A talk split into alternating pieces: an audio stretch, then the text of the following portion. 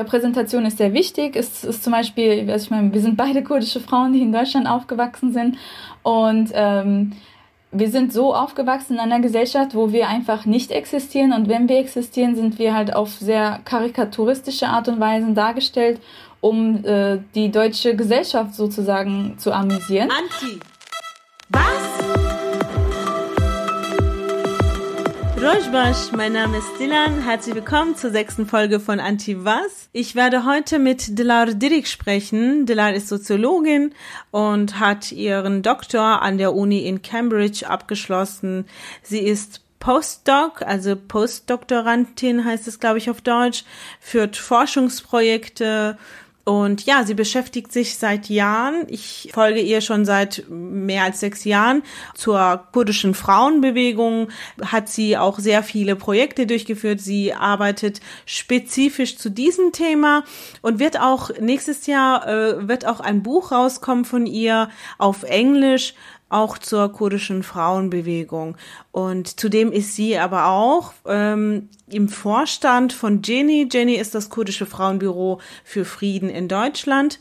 Und ja, also ähm, Frauenbewegung, kurdische Frauenbewegung und Gynäologie. Viele sind vielleicht diesen Begriffen auch äh, fremd oder haben es am Rande mitbekommen, wissen nicht genau, was es bedeutet. Es gibt auch natürlich sehr viele Vorurteile zur Genealogie, dass das eine Alternative sein sollte für Feminismus. Das wird alles uns Dylan erzählen, was das bedeutet, warum äh, Genealogie so wichtig ist, was es ausmacht, die kurdische Frauenbewegung äh, zu sein oder da teilzunehmen, welche Besonderheiten hat die kurdische Frauenbewegung und ja, wie sie agiert hier in Deutschland, aber auch in der Diaspora, aber auch in Kurdistan. Ähm, ich freue mich für das Gespräch jetzt schon. Herzlich willkommen, Dilan. Hallo Dilan, es freut mich sehr, auf deinem Podcast sein zu dürfen. Vielen Dank für deine Arbeit und äh, ich wünsche dir viel Erfolg äh, für deine Serie. Es freut mich sehr, Dankeschön. dass du diese Arbeit angefangen hast. Danke, das freut mich auch, heute mit dir über äh, Gynäologie vor allem reden zu können, weil ich auch seit Jahren über dieses Thema dann verschiedene Seminare besucht habe. Ich habe auch das Buch gelesen mehrmals und ähm, aber ich bin mir sicher, dass ich nicht fit genug bin, dass ich heute noch was dazu lernen kann. Und ähm, ich möchte auch gleich anfangen mit dem Begriff Gynäologie was das bedeutet. Und es gibt ja noch so ein Vorurteil, als ob das eine Alternative zu Feminismus ist. Ist das so? Was bedeutet Gynäologie? Ja, Jin äh, besteht aus zwei Wörtern. Zum einen Jin, das ist äh, Frau auf Kurdisch. Ähm, und das hängt auch mit dem Wort Jian, also Leben, äh, zusammen. Und äh, Logi kommt vom äh, griechischen Wort Logos, also Wissenschaft. Also wird äh, Gynäologie oft als die Wissenschaft der Frau und des Lebens bezeichnet. Äh, dieser Begriff äh, tauchte zum, das erste Mal 2018 in Abdullah Öcalans ähm, Buch Soziologie der Freiheit äh, auf. Das ist äh, der dritte Band seiner äh, Reihe, äh, die er, seiner fünfbändigen Reihe, die er aus, dem, aus der Gefängnisinsel Imralı äh, geschrieben hat und die das Paradigma der kurdischen Freiheitsbewegung sozusagen auch formulieren. Ähm, Gynäologie ist eigentlich, äh, also wie gesagt, ähm, oft wird dieser Begriff als äh, die kurdische Version des Feminismus ähm, verstanden, aber das wäre wirklich sehr oberflächlich, denn äh, die kurdische Frauenbewegung hat schon seit den 90er äh, Jahren äh, begonnen, äh, Konzepte und Theorien zu entwickeln, was die Befreiung der Frau angeht. Also nicht nur im Freiheitskampf in Kurdistan, sondern auch darüber hinaus. Äh, was für Probleme gibt es auf der ganzen Welt, äh, die mit dem Patriarchat zusammenhängen. Und Gynäologie ist ähm, eine Arbeit, äh, die sich vor allem mit Wissenschaftskritik beschäftigt, also äh, gegen die eurozentrischen und männerdominierten und positivistischen Art und Weisen, wie äh, vor allem die Sozialwissenschaften bisher sich nicht nur mit dem Thema Frau, sondern auch mit der Natur, mit, äh, mit verschiedenen Bevölkerungsgruppen, äh, mit ähm, indigenen Völkern und so weiter auseinandergesetzt hat. Also sehr viele Formen des Lebens oder Personen und Gruppen von Personen sind bisher in der Geschichte ausgeschlossen gewesen. Und das hat direkt das damit zu tun, wie Wissenschaft mit Macht zusammenhängt und wie Macht mit dem Staat zusammenhängt. Also Genealogie ist sozusagen ein Vorschlag gewesen von Abdullah Öcalan, den er äh, vom Gefängnis aus äh, gemacht hat an die kurdische Frauenbewegung, dass sie so eine radikale Intervention äh, machen soll, was äh, Wissenschaft und Wissen allgemein angeht. Also was ist Genealogie? Das ist ein Prozess. Ähm, das ist kein Begriff, wo man sagen kann, das ist Genealogie und das ist nicht Genealogie. Ähm, sehr oft wird in den Arbeiten der Genealogie auch betont, dass das auf feministischen äh, Kritiken von der Wissenschaft und Wissenschaft Machtkomplexen aufbaut. Also ist Genealogie sehr von äh, feministischen Kritiken und Philosophie-Theorie inspiriert, aber auch anderen Antisystem-Theorien äh, und Konzepten und versucht eben ähm, das, was die kurdische Frauenbewegung und allgemein die kurdische Freiheitsbewegung als, diesen, als diese mentale Revolution bezeichnet, äh, weiterzuentwickeln. Zum einen werden eben wissenschaftliche Arbeiten betrieben, zum anderen versucht man neue Methoden äh, der Erkenntnis zu entwickeln, die eben nicht dem Staat und äh, den äh, Mächtigen äh, dienen, sondern wirklich auch dabei helfen können, Alternativen zu realisieren. Das heißt zum Beispiel, dass man äh, kritisieren muss, inwiefern äh, sehr viel äh, Wissenschaft vor allem durch sehr rassistische Strukturen geprägt wurde, wie Kolonialismus auch mit dem ähm, mit, mit wissenschaftlichen Erkenntnissen zusammenhängt. Also inwiefern Kolonialismus auch, also wie inwiefern zum Beispiel Wissenschaft und Kolonialismus miteinander zusammenhängen. Also das sind Fragen, allgemein diese großen Fragen, die sich Genealogie äh, vorgenommen hat, äh, zu beantworten. Und das wird nicht auf eine individuelle Art und Weise gemacht, sondern wirklich kollektiv. Also Genealogie besteht aus sehr vielen äh, Gruppen, sehr vielen äh, Veröffentlichungen, Workshops und äh, Akademien, die sich, äh, die zum einen eben wissenschaftliche Arbeit betreiben und wissenschaftlich eben mit dieser Kritik der Wissenschaft.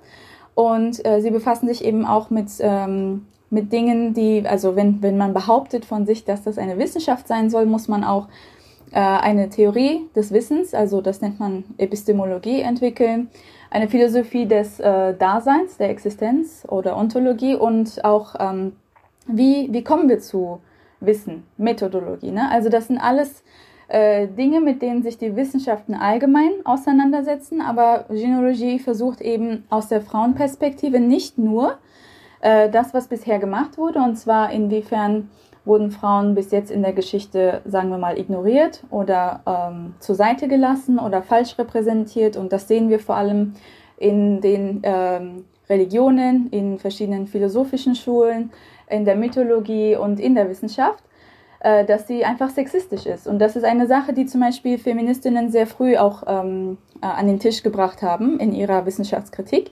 Und Genealogie versucht sich eben einerseits mit diesen Fragen äh, theoretisch auseinanderzusetzen, aber auch Alternativen zu finden. Alternative Möglichkeiten eben äh, Arbeiten zu betreiben, die auch der Gesellschaft sozusagen dienen. Und das heißt auch, dass man die, äh, das Wissen der Gesellschaft, also das heißt auch einfach die, zum Beispiel die Arbeiterklasse, die äh, Frauen auf der Welt, verschiedene indigene Völker, migrantische Gruppen in Europa zum Beispiel oder allgemein, dass das Wissen von den äh, Gruppen, die bisher nicht ernst genommen wurden in der Wissenschaft, die Erfahrungen, die sie haben, dass das auch eine Form des Wissens darstellt. Und zum Beispiel Naturheilkunde ist da sehr wichtig oder ähm, zum Beispiel, was, was drückt eine, ein Märchen äh, in Europa zum Beispiel über eine Mentalität aus und so weiter. Also man versucht wirklich auch so die, diese Frage, die sich die Mythologie und Religion und Philosophie bisher gestellt haben. Was ist das? Was ist der Sinn des Lebens sozusagen? Was jetzt heute nicht mehr so oft gestellt wird in der Wissenschaft. Man versucht diese Frage wieder an den Tisch zu bringen.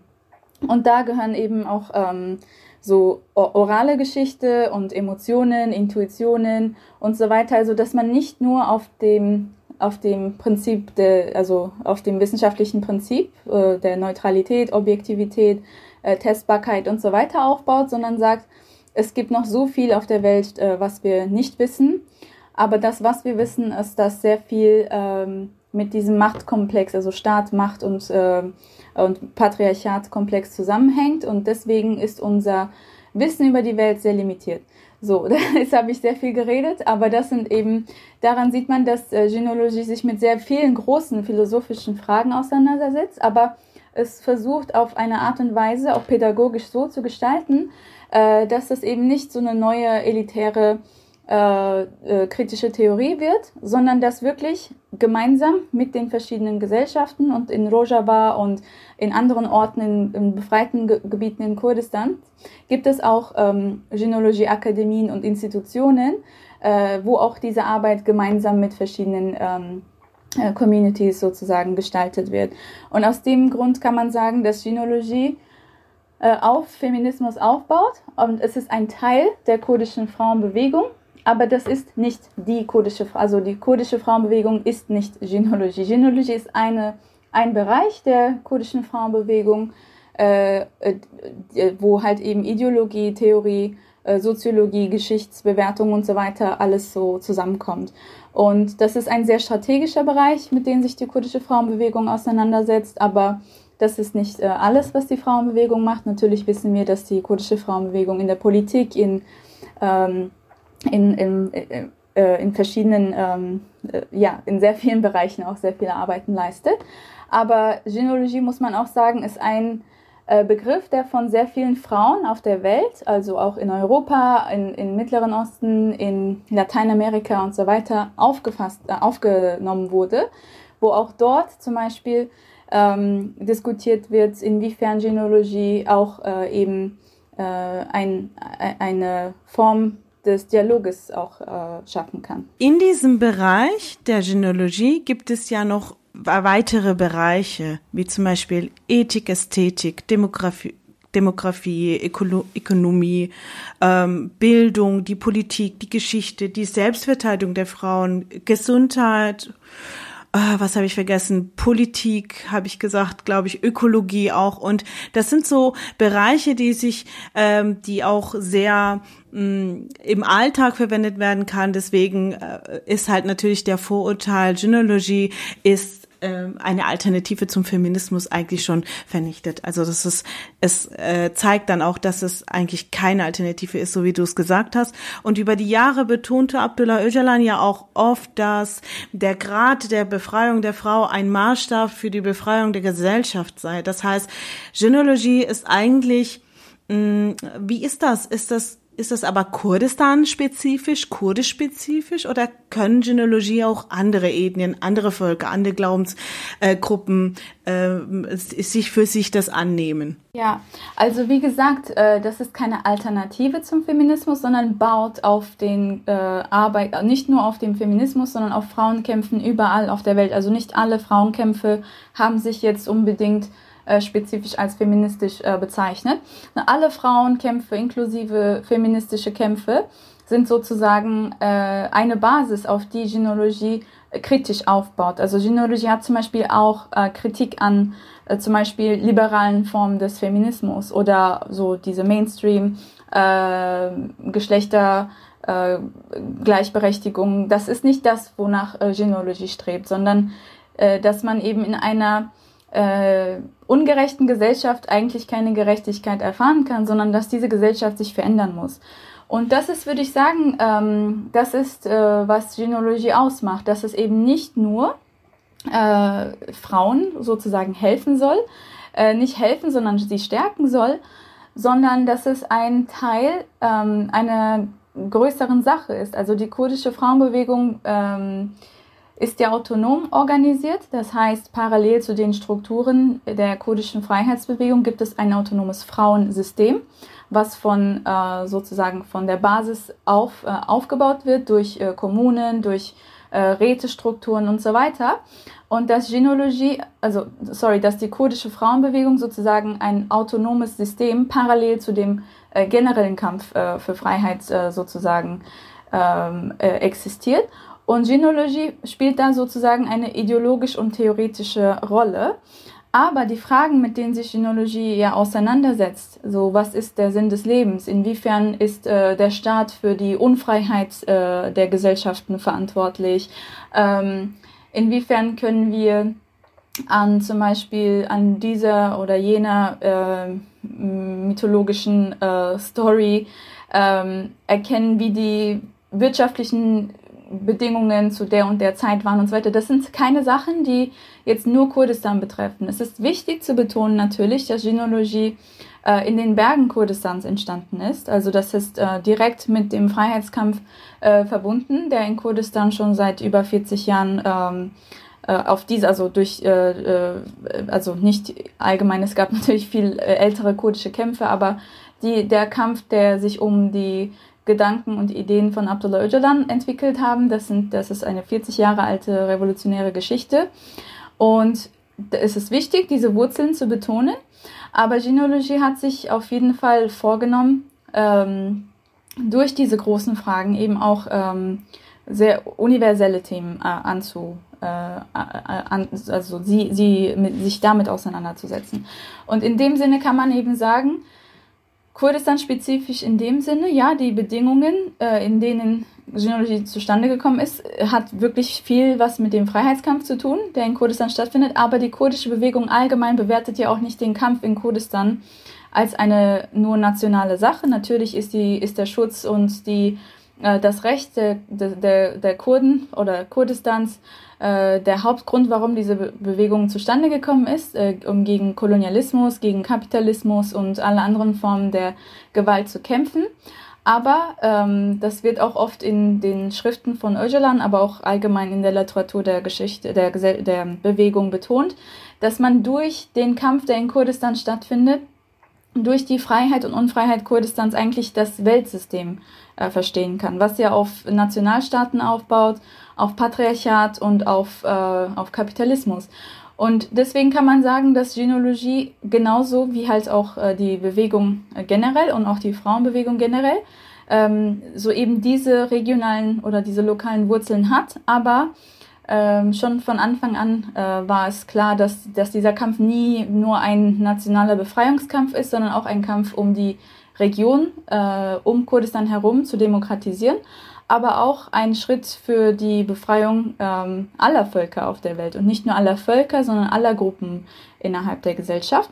Und in dem Sinne ist, äh, ist es halt auch schön zu sehen, in, wie zum Beispiel äh, Genealogie sich auch mit anderen Frauenkämpfen auseinandersetzt. Also, dass man sagt, äh, dieser Kampf in Kurdistan ist äh, nicht der einzige Frauenkampf natürlich, der existiert oder der einzige Fra Befreiungskampf.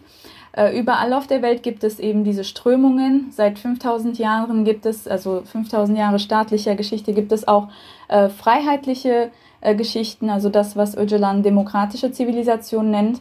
Also das ist der Kampf der der Jugendlichen, der Frauen, der Arbeiter, der Künstler, der äh, unterdrückten Völker und so weiter. Und das ist diese Geschichte, die man jetzt auch für soziale Bewegungen heute nochmal aufgreifen muss.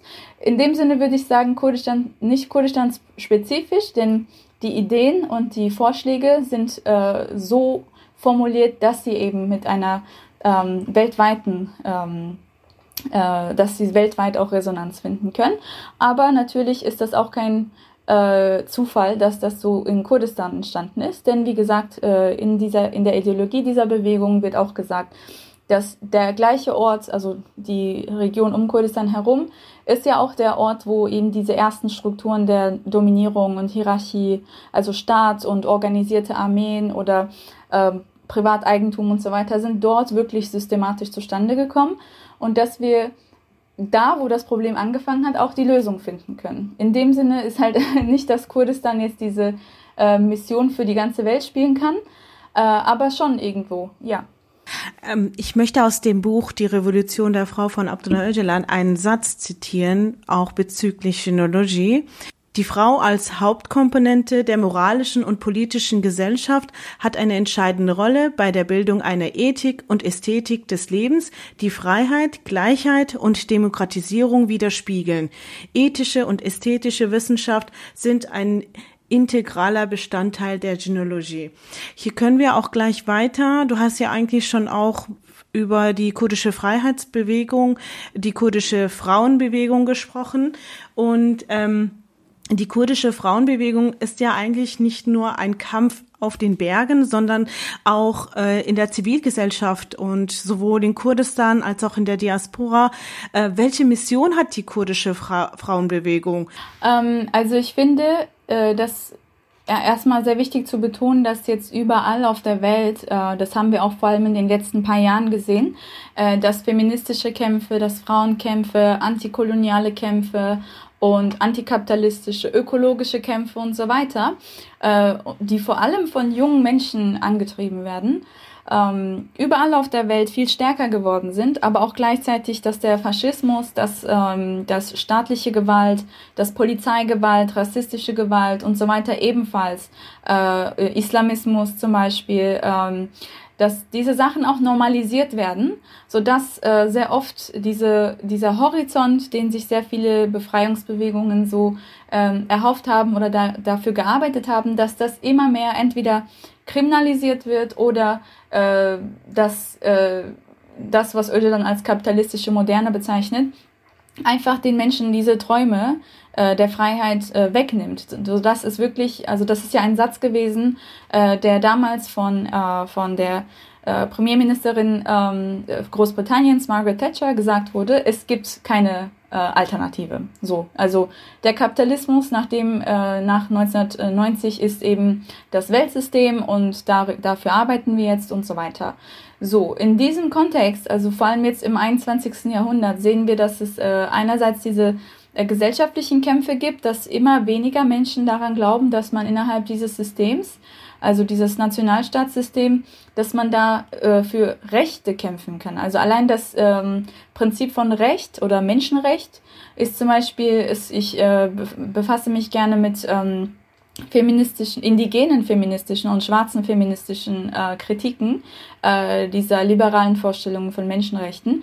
Wenn das auf Kolonialismus und Rassismus und anderen Formen der systematischen äh, Ausschließung von Menschen aufbaut, äh, kann es für bestimmte Bevölkerungsgruppen, und die Kurden sind da ein gutes Beispiel, einfach keine Lösung finden. Denn ähm, das sagt auch Öcalan zum Beispiel in seinen Gefängnisschriften, dass allein die Tatsache, dass er nur als Individuum ähm, seine, seine, äh, seinen Fall sozusagen im Europäischen Menschenrechtshof verteidigen kann, äh, heißt ja, und seine ganzen Gefängnisschriften sind ja eigentlich seine Verteidigung im, im ähm, äh, in, zu, also in Europa, in, im Europäischen Menschenrechtshof, ähm, Gerichtshof. Und äh, dass allein das ja zeigt, dass diese kollektiven Rechte, dass diese kollektive Existenz von Menschen in diesem System einfach systematisch ausgelöscht wird und dass sie einfach keine alternativen politischen äh, Vorschläge dann äh, mehr haben. So in diesem Zusammenhang äh, muss man auch ver ver verstehen, was die Mission ist, die die kurdische Frauenbewegung äh, sich selbst gibt. Also einerseits äh, spielt die kurdische Frauenbewegung für Kurdistan eine spezifische Rolle. Das heißt, äh, wie auch, wie du hast ja auch eben ein, äh, ein paar Sätze vorgelesen, äh, dass zum Beispiel von Anfang an in der kurdischen Freiheitsbewegung gesagt wurde, es gibt also nicht von Anfang an, aber vor allem in den 90er Jahren war das so, dass gesagt wurde, es kann nicht wir können nicht erwarten, dass irgendwann die Befreiung kommt, die Revolution kommt, dass irgendwann ein freies Kurdistan in äh, welcher Form auch immer existiert und dann alle befreit sind. Nein.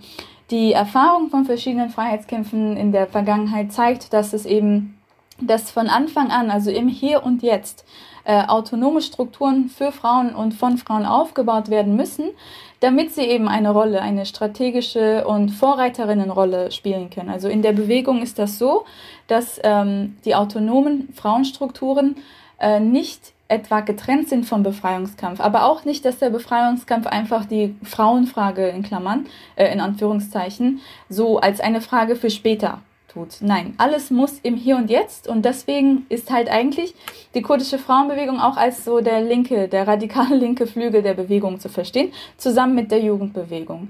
Und die Mission für Kurdistan ist eben, die Gesellschaft äh, radikal zu verändern, also die sozialen Beziehungen, äh, diese patriarchalen Beziehungen, die es innerhalb der kurdischen Gesellschaft gibt, dass man diese äh, mit anderen Beziehungen auf, also ersetzt. Das heißt natürlich nicht so eine Social Engineering ähm, Perspektive, dass wir jetzt äh, alles verbieten oder äh, dass wir jetzt äh, sagen, so muss die Gesellschaft sein. Nein, nicht so dogmatisch, nicht äh, auf diese Art und Weise, sondern dass man versucht zu gucken, welche traditionellen ähm, Dinge in der Gesellschaft sind eigentlich schön, sind ähm, basieren auf äh, Moralität, basieren auf Ethik und ähm, die man aber demokratisieren muss.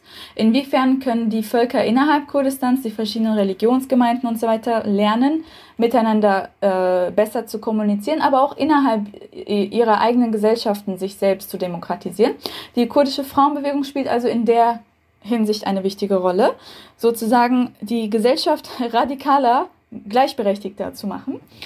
Und aber für die Region allgemein, ähm, natürlich ist die Frauenfrage oder die Situation der Frauen in der Region allgemein, nicht nur in Kurdistan, sondern in der Region, natürlich auf der ganzen Welt, sehr schlecht. Wir reden von Feminizid, also der systematischen Auslöschung, der systematischen Gewalt und der Tötung von Frauen auf einer äh, riesigen, also auf eine äh, spektakuläre Art und Weise, systematisch dass Feminizid, dass Gewalt an Frauen so normalisiert ist, dass das als die Natur des Mannes gesehen wird. Und da sagt die Frauenbewegung eben, nein, das ist nicht unsere, ähm, das ist nicht unser Schicksal. Eine andere Gesellschaft ist möglich. Und eine andere Gesellschaft ist nicht einfach nur so möglich, sondern wir müssen dafür arbeiten.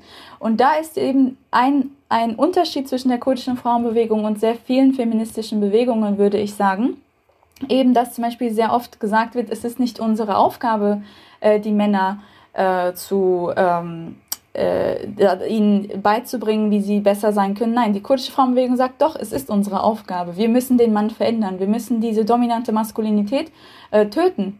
Nicht wirklich physisch töten, sondern wir müssen uns einerseits dagegen wappnen und uns dagegen ver äh, verteidigen, aber wir müssen den Mann verändern können. Wenn wir nicht glauben, dass der Mann sich, also der Mann jetzt nicht, dass äh, das so biologisch so steif begriffen wird, sondern der Mann als ein System, als ein System der Gewalt äh, in dem System, in dem wir heute leben. Also dass wirklich keine normale und schöne Maskulinität in diesem System eigentlich möglich gemacht wird, wo zum Beispiel auch Männern nicht erlaubt wird, Emotionen zu zeigen, Empathie zu zeigen und so weiter. Wir kennen uns ja auch gut aus mit den ganzen Art und Weisen, wie sich das in Kultur, in Filmen und so weiter widerspiegelt. Dass äh, eben die Frauenbewegung sagt, doch, es ist auch unsere äh, Mission auf der ganzen Welt, äh, den Mann zu verändern, dass wir eine andere Gesellschaft aufbauen. Und dann eben äh, in Verbindung damit spielt das auch eine Rolle für äh, Alternativen auf der ganzen Welt, politische, wirtschaftliche, soziale Alternativen. Und so kann man sagen, dass die kurdische Frauenbewegung sich auf jeden Fall auch als ein Teil ähm, globaler Kämpfe für Freiheit und Gerechtigkeit und Frieden äh, versteht. Aber eben äh, das auch versucht, in der eigenen Gesellschaft selbstkritisch zu machen. Also dass nicht gesagt wird, ja, in Kurdistan gibt es keine Probleme, wir, wir müssen jetzt erstmal für unsere Rechte kämpfen und danach kommt alles, sondern nein, äh, damit wir wirklich eine, ein schönes Leben, ein gerechtes Leben haben können, müssen wir in unserer eigenen Gesellschaft anfangen und mit der Veränderung unserer eigenen Gesellschaft verändern wir auch gleichzeitig äh, das, äh, das Leben an sich, also die Welt an sich, wenn wir auch damit schaffen, äh, gute Kontakte zu anderen sozialen Bewegungen und, und Kämpfen aufzubauen. Also ist das wirklich einerseits so ein lokaler eine nationale Mission, eine regionale Mission, eine globale Mission, würde ich sagen. Du beschäftigst dich immer mit dieser, äh, diesen Themen und ähm, über die kurdische Freiheitsbewegung oder die kurdische Frauenbewegung. Und ähm, ich finde auch deine Arbeit super toll, wie du seit Jahren, also ich beobachte dich schon seit mindestens fünf Jahren, dass du andauernd immer in diesen Themen bist. Und ich finde auch deine Haltung dazu, beziehungsweise ähm, das zeigt sich auch in deinen Charakterzügen, also in deinem Charakter. Du bist von Person her auch eine Person, wo ich sagen kann, das ist wahrscheinlich der Grund, warum sie, ähm, klar bist du vielleicht auch so geboren und hast deinen Charakter so aufgebaut, aber ich denke, dass die kurdische Freiheitsbewegung dich auch ein bisschen geprägt hat, dass ähm, die kurdische Frauenbewegung vor allem. Und deswegen möchte ich wissen, weil das für mich sehr wichtig ist, was für dich die Solidarität unter Frauen bedeutet. Wie sollen wir Frauen uns gegenseitig unterstützen? Wie können wir es besser machen? Und ja, vielleicht kannst du mal so deine Perspektive, von deiner Perspektive erzählen. Danke, Dilan, wirklich für deine Komplimente. Das, äh, das war echt, ähm, äh, das ist echt sehr lieb von dir. Und natürlich, äh, ich, ich begreife mich auch also als eine kurdische Frau, ähm, die zwar in Kurdistan geboren ist, aber in Deutschland aufgewachsen ist, äh, fühle ich mich natürlich ähm, auch sehr wohl äh, in dem Wissen, dass es in Kurdistan so eine starke Frauenbewegung gibt, die eben äh, versucht, Frauen in der Gesellschaft und überall auf der Welt gegen Sexismus und Gewalt äh, zu verteidigen. Und dass das auch auf diese kollektive und autonome Art und Weise gemacht wird. Also in der kurdischen Frauenbewegung gibt es keine, natürlich gibt es individuell sehr äh, wichtige Frauen, die diese Geschichte geprägt haben, wie zum Beispiel Sakine Jansis, die ja mit äh, Fidan Dorn und Leila Shailemes 2013 in Paris äh, ermordet wurde oder sehr viele Frauen, die eine Rolle gespielt haben. Aber das, was diese Bewegung ausmacht, ist eben diese, diese kollektive Natur, dass die auf Organisiertheit besteht. Also, dass keine Frau, äh, also allein individuell können wir alle starke Persönlichkeiten haben oder uns versuchen, äh, selbst zu befreien. Und das sollten wir auch alle machen. Also, wir sollten alle auch versuchen, selbst ähm, so internalisierte äh, sexistische Gedanken und auch so diese Art und Weisen, wie wir auch, äh, wie uns beigebracht wird, wie wir mit anderen Frauen umgehen sollen. Also, dass wir uns einerseits davon befreien, von diesem inneren Sexismus befreien, aber auch wissen, dass wir organisiert sein müssen als Frauen um auch gegen äh, die Männer, die zum Beispiel mit uns andererseits auch äh, gemeinsame Kämpfe führen, dass wir uns auch gegen sie äh, und dass wir sie auch äh, mit befreien können. Und in der Hinsicht äh, finde ich halt das äh, Thema sehr wichtig, Solidarität unter Frauen. Also wir leben in einer Gesellschaft, äh, jetzt nicht äh, unbedingt in, in Europa nur, sondern das kann man wirklich auf sehr viele andere Kontexte auch übertragen, wo halt vor allem äh, in den Medien, in, in Filmen, in der Literatur, so allgemein in der Popkultur auch, dass, ähm, dass Frauen immer so dargestellt werden, als äh, kommen sie untereinander nicht klar, dass sie immer Konkurrenzkämpfe haben, dass sie immer äh, um die Anerkennung von, von Männern sozusagen konkurrieren. Und äh, vielleicht hast du auch was von diesem Bechtel-Test gehört. Das ist so ein, äh, das ist eine äh, Feministin gewesen, die einen Vorschlag gemacht hat, dass, ähm, ich weiß jetzt nicht mehr so genau die Details, aber dass man Filme, diese Mainstream-Filme daran bewerten kann, dass wenn ähm, ob du siehst, dass da zwei Frauen, die jeweils auch Namen haben, für mehr als fünf Minuten über ein Thema reden, was nicht mit Männern zu tun hat. Nee, wir sehen das nicht. Immer wenn wir Frauen in Filmen und so weiter sehen, sind das, hat das immer was mit, den, äh, mit dem Mann zu tun. Es geht um, also der Mann ist wirklich so der, der, der Held und es geht, es dreht sich nur darum. Frauen haben keine komplexeren, komplizierteren äh, Probleme im Leben oder das ist ihr gesamtes Streben, so Familie und Karriere, wie komme ich damit klar und so weiter. Also das sind alles sehr äh, sexistische Natürlich, das ist nochmal so das äh, eines der neutralsten Dinge. Dann gibt es noch sehr viel schlimmere Darstellungen von Frauen. Also wir müssen uns damit äh, auch auseinandersetzen. Wir leben in einer Gesellschaft, wo diese, diese Art und Weise, Frauen darzustellen, normalisiert wird. Also dass wir auch keine anderen Repräsentationen haben. Sodass wir dann auch sehr oft, bewusst oder unbewusst, äh, das so annehmen und ähm, nicht nur äh, uns selbst auch damit schaden, sondern auch anderen Frauen.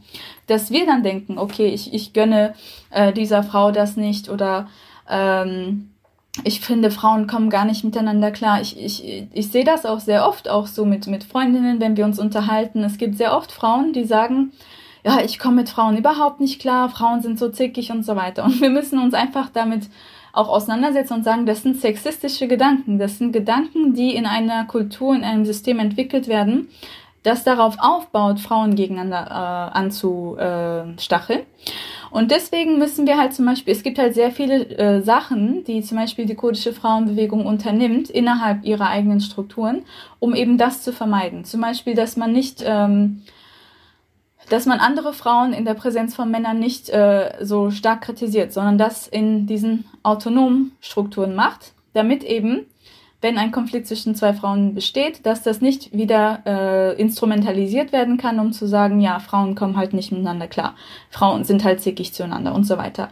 Also das einmal auf dieser individuellen Basis äh, zwischen Frauen, so zwischen individuellen Frauen. Aber äh, jetzt mal genereller betrachtet, was ist denn auch äh, Solidarität unter Frauen auf einer äh, globalen Skala? Und zwar sehen wir, dass es sehr viele verschiedene Frauenkämpfe gibt überall. Es gibt überall Frauen, die Widerstand leisten, individuell oder in organisierten Strukturen. Aber eines der Themen, die die kurdische Frauenbewegung schon seit Jahren immer wieder betont, auch in den Statements und jetzt auch erst vor ein paar Tagen wieder äh, zum Internationalen Tag äh, gegen Gewalt an Frauen, äh, dass gesagt wird, wir müssen diese Kämpfe miteinander vereinen. Also die, der Kampf, der zum Beispiel jetzt momentan in, in Rojava geführt wird, wo wirklich mit ähm, eine, die zweitgrößte NATO-Armee mit aller Kraft, äh, also die türkische äh, Armee äh, mit Hilfe von äh, islamistischen äh, Gruppen, äh, versucht diese, äh, was, was die Bewegung dort als Frauenrevolution bezeichnet, zu zerstören, dass alle Frauen auf der Welt, die sich wirklich als Feministinnen oder als äh, kämpfende Frauen befreien, dass sie auch darin ihre Geschichte sehen müssten. Dass, dass zum Beispiel, wenn etwas in Mexiko passiert und in Mexiko wird zum Beispiel der Begriff des Feminizids sehr stark aufgefasst momentan von Frauen. Dort äh, stirbt fast jeden Tag äh, eine Frau äh, durch die Gewalt äh, eines Mannes oder viel mehr. Ich habe jetzt gerade die Zahlen nicht, aber was, was wir da sagen können, ist, dass die kurdische Frauenbewegung in letzter Zeit auch immer wieder betont hat, wir müssen Brücken bilden, wir müssen sehen, dass wir gemeinsam die Sachen, die wirklich an der Wurzel äh, zusammenhängen, dass wir die äh, gemeinsam an, angreifen. Zum Beispiel Militarismus, zum Beispiel Gewalt äh, vom Staat, von der Polizei, rassistische Gewalt äh, diese NGOisierung von äh, Widerstandskämpfen, äh, die, der autoritäre äh, Rechtspopulismus, der immer mehr normalisiert wird, Islamismus und so weiter. Also das sind alles Dinge, die äh, die ganze Welt betreffen. Und wie können wir gemeinsam dagegen kämpfen? Wie können wir zum Beispiel gegen den Waffenhandel kämpfen, der jetzt nicht nur kurdische Frauen betrifft, sondern auch sehr viele Frauen in der Region und, und in anderen Orten der Welt? Und ich denke halt in dem Sinne ist es einerseits wichtig, unter uns Frauen, so wirklich unter individuellen Frauen, eine Atmosphäre zu schaffen, wo wir sagen, wir verteidigen uns, also in, wenn ich mich selbst befreien will, muss ich auch verstehen, dass meine Freiheit mit der Befreiung von dir, von anderen Frauen in meiner Community und darüber hinaus zusammenhängt. Aber dass halt auch der Frauenkampf in Kurdistan mit den Frauenkämpfen in anderen Orten der Welt äh, zusammenhängt. Das ist, und deswegen sagt zum Beispiel die Frauenbewegung, wir müssen den Begriff der Solidarität auch ähm, problematisieren und sagen, es reicht nicht mehr nur, dass wir sagen, ähm, ja, wir stehen zueinander oder hier ist ein Statement ähm, meiner Unterstützung und ich hoffe, dass dieser Krieg jetzt bald aufhört, sondern nein, dass wirklich diese Kämpfe zusammengeführt werden, dass wir gemeinsames Vokabular entwickeln können. Das heißt aber natürlich nicht, dass die Unterschiede zwischen den ganzen Kämpfen dann ausgelöscht werden. Das heißt nicht, dass die Unterschiede ähm, dass wir jetzt sagen, ja, die Situation der Frauen in Kurdistan ist dieselbe wie in Mexiko, weil ich das ja eben als Beispiel genannt habe. Nein, sondern es gibt Unterschiede und das ist auch okay so. Unsere Bedingungen sind anders, aber wir haben auch sehr viele Sachen gemeinsam und wir haben die gleichen Probleme oder die gleichen Systeme, die uns unterdrücken, unterdrücken auch euch. Also wie können wir, ähm, wie können wir sozusagen äh, diese Kämpfe gemeinsam führen?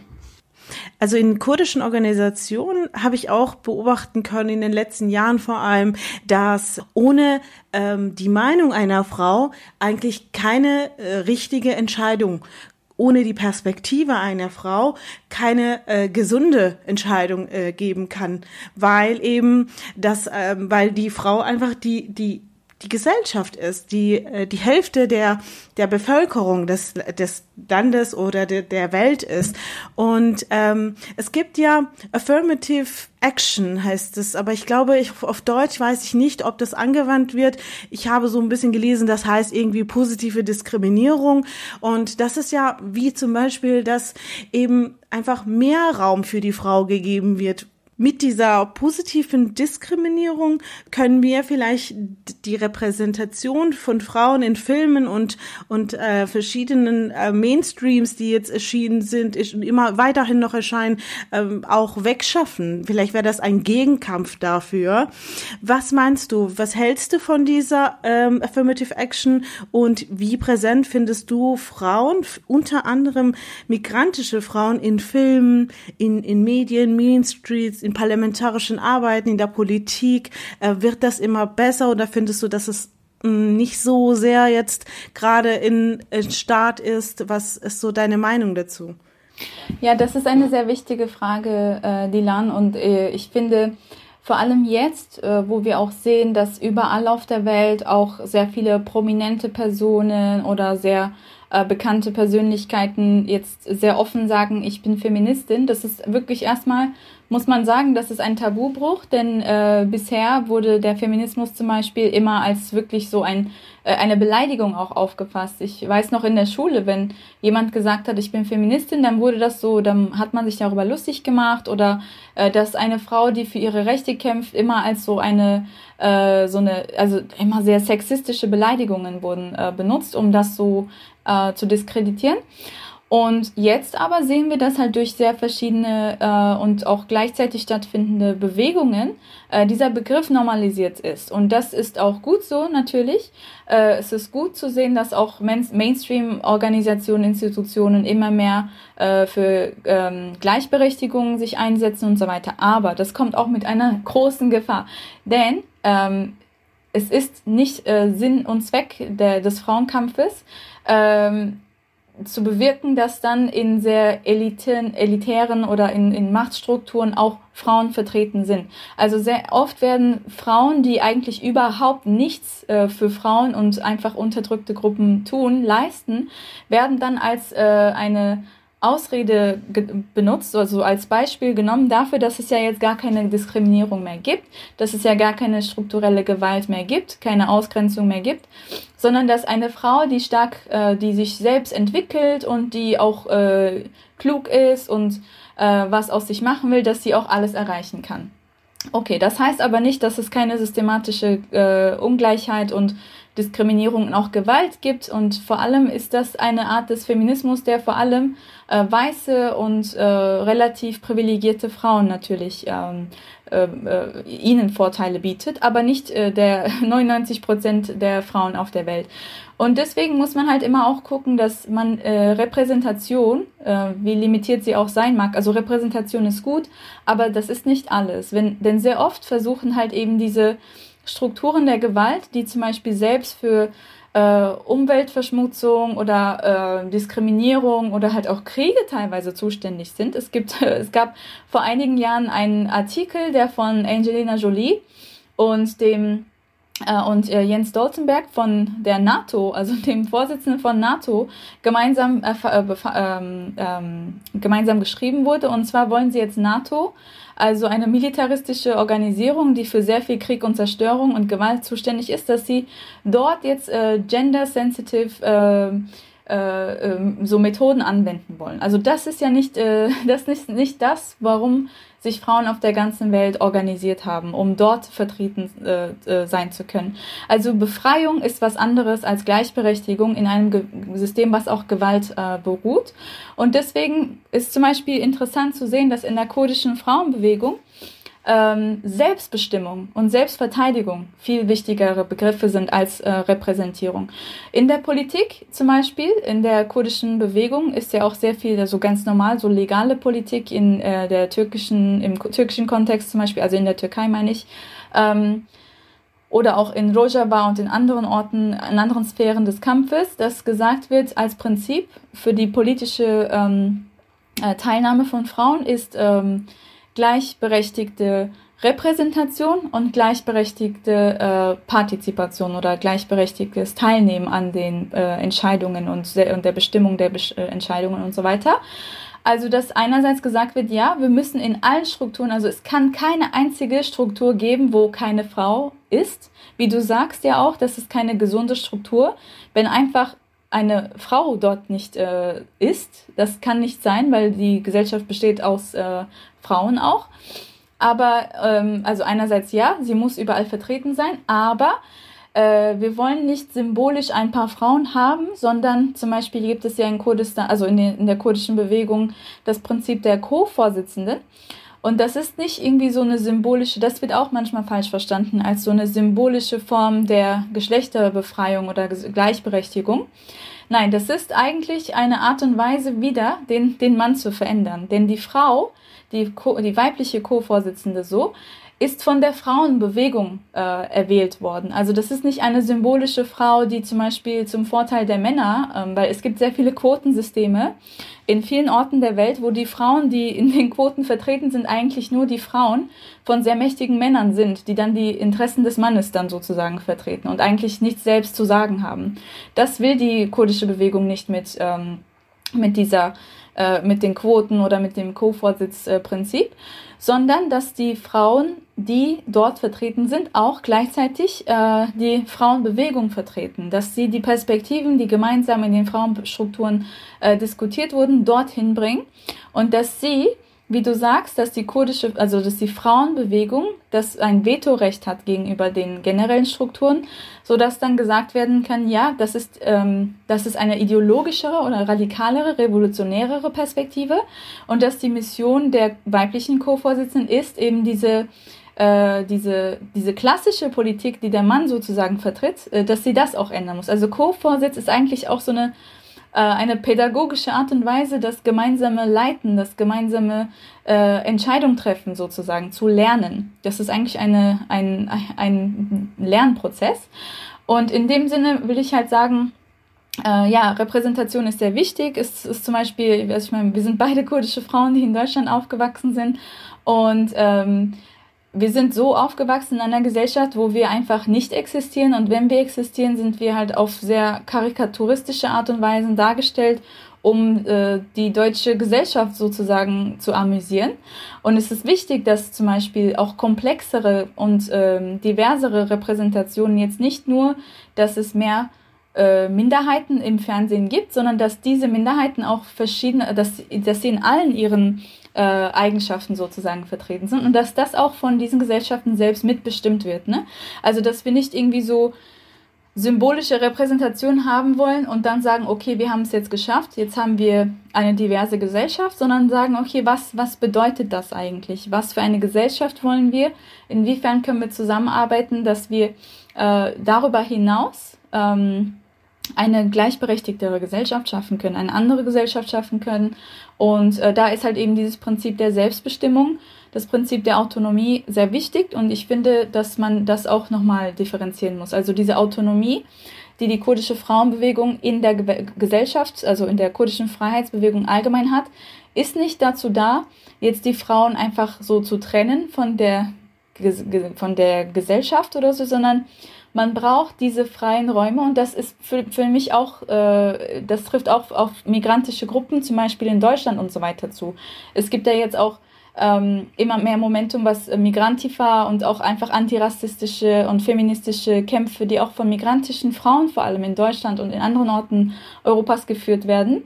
Es ist wichtig, dass diese Gruppen ihre eigenen Räume haben, wo sie gemeinsam Strategie machen können und äh, Theorien und Konzepte entwickeln können, äh, sich vor Vereinnahmung auch schützen können. Aber es kann nicht sein, dass man sich abspaltet und sagt, okay, wir, wir haben uns jetzt unseren Raum geschafft und das war's.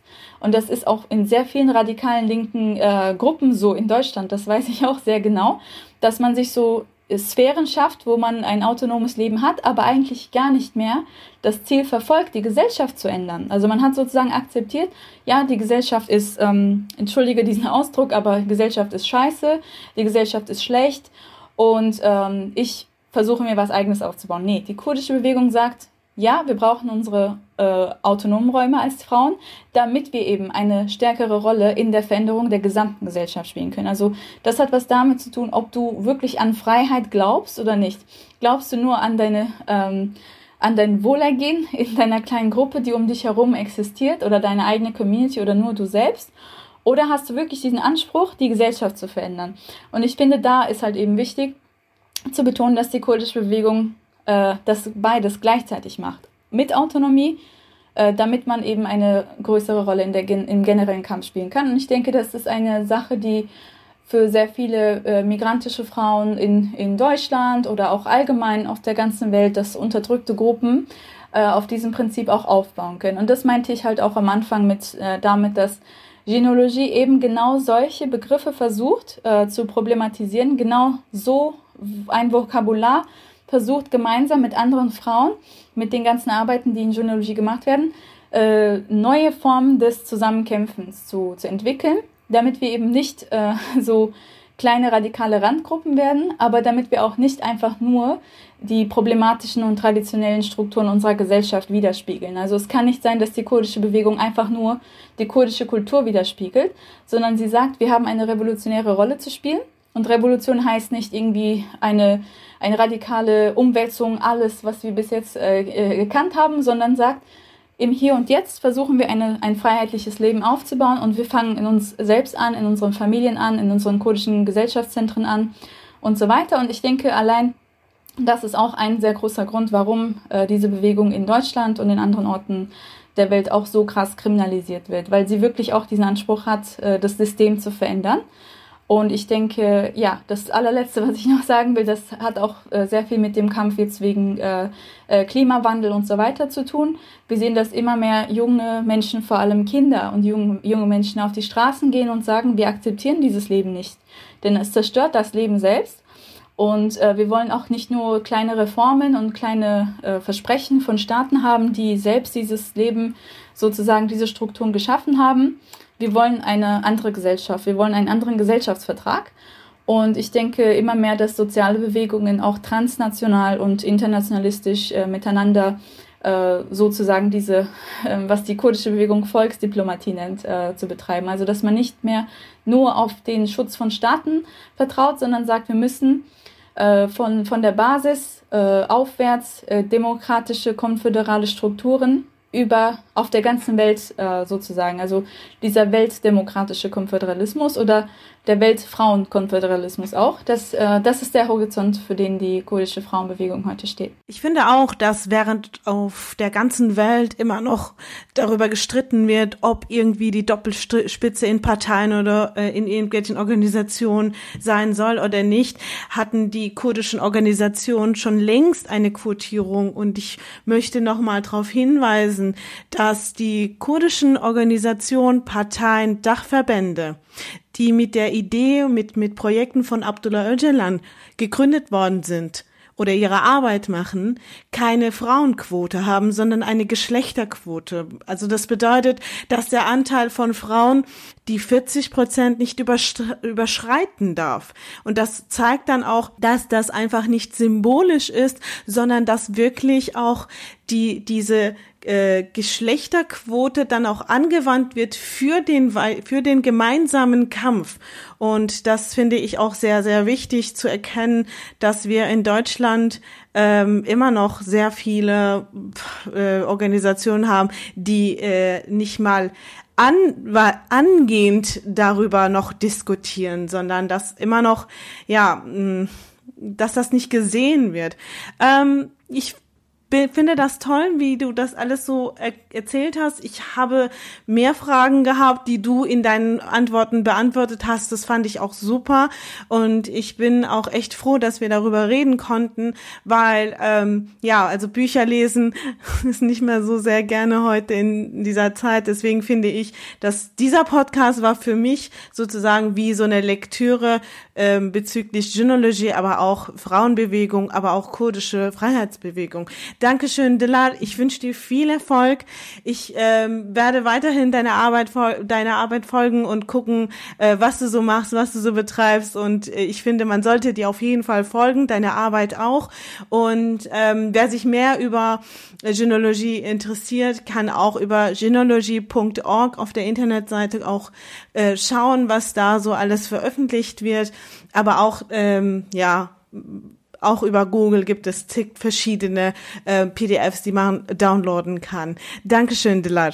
Dankeschön, Dilan. Es war mir wirklich eine Freude und ich wünsche dir ebenfalls viel Erfolg bei deiner Arbeit. Wie ich gesagt habe, ich finde das sehr wichtig, äh, dass du sehr wichtige Themen in deinem Podcast auch äh, äh, ansprichst und problematisierst.